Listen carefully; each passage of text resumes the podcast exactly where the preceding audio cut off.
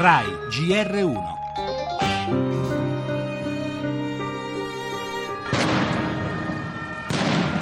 Molotov, pietre, complimenti sindaco De Magistri, stai tirando su veramente una bella gioventù.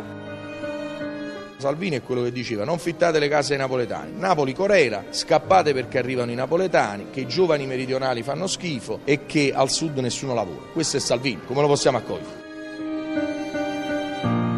Una settimana che dice che Salvini non deve venire a Napoli, lui solo è Napoli, io sono un nazifascista, un leghista, un razzista, eh, io sto con i centri sociali, dice, se poi i centri sociali fanno ammazzate con la polizia tutte le politiche di Salvini sono state sempre profondamente contro i sud e adesso lui per raccattare qualche voto al sud dice io non ce l'ho con voi meridionali.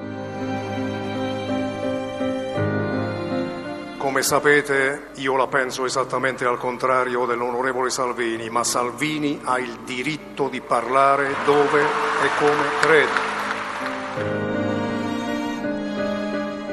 Un copione già visto altre volte, quello di ieri a Napoli, tra le legittime ragioni di Matteo Salvini, segretario della Lega Nord, di incontrare i suoi sostenitori nel capoluogo campano e la legittima protesta pacifica contro di lui, irrompe una frangia violenta di manifestanti con molotov e bastoni.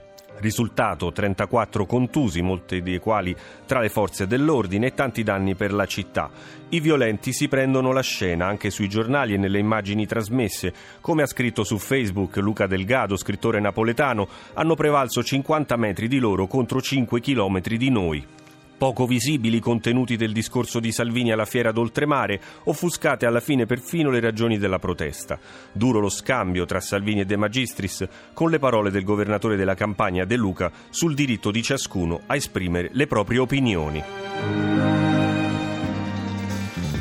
Ancora nel nostro giornale, ultimo giorno della convention del PD a Lingotto, poi la cronaca, l'arresto dell'assassino del clochard di Palermo e gli sviluppi del caso Consip. Arriva un nuovo conto corrente per i pensionati, poi l'estero, crisi diplomatica Olanda-Turchia, colpi di insulti e in Brasile i fantasmi del presidente.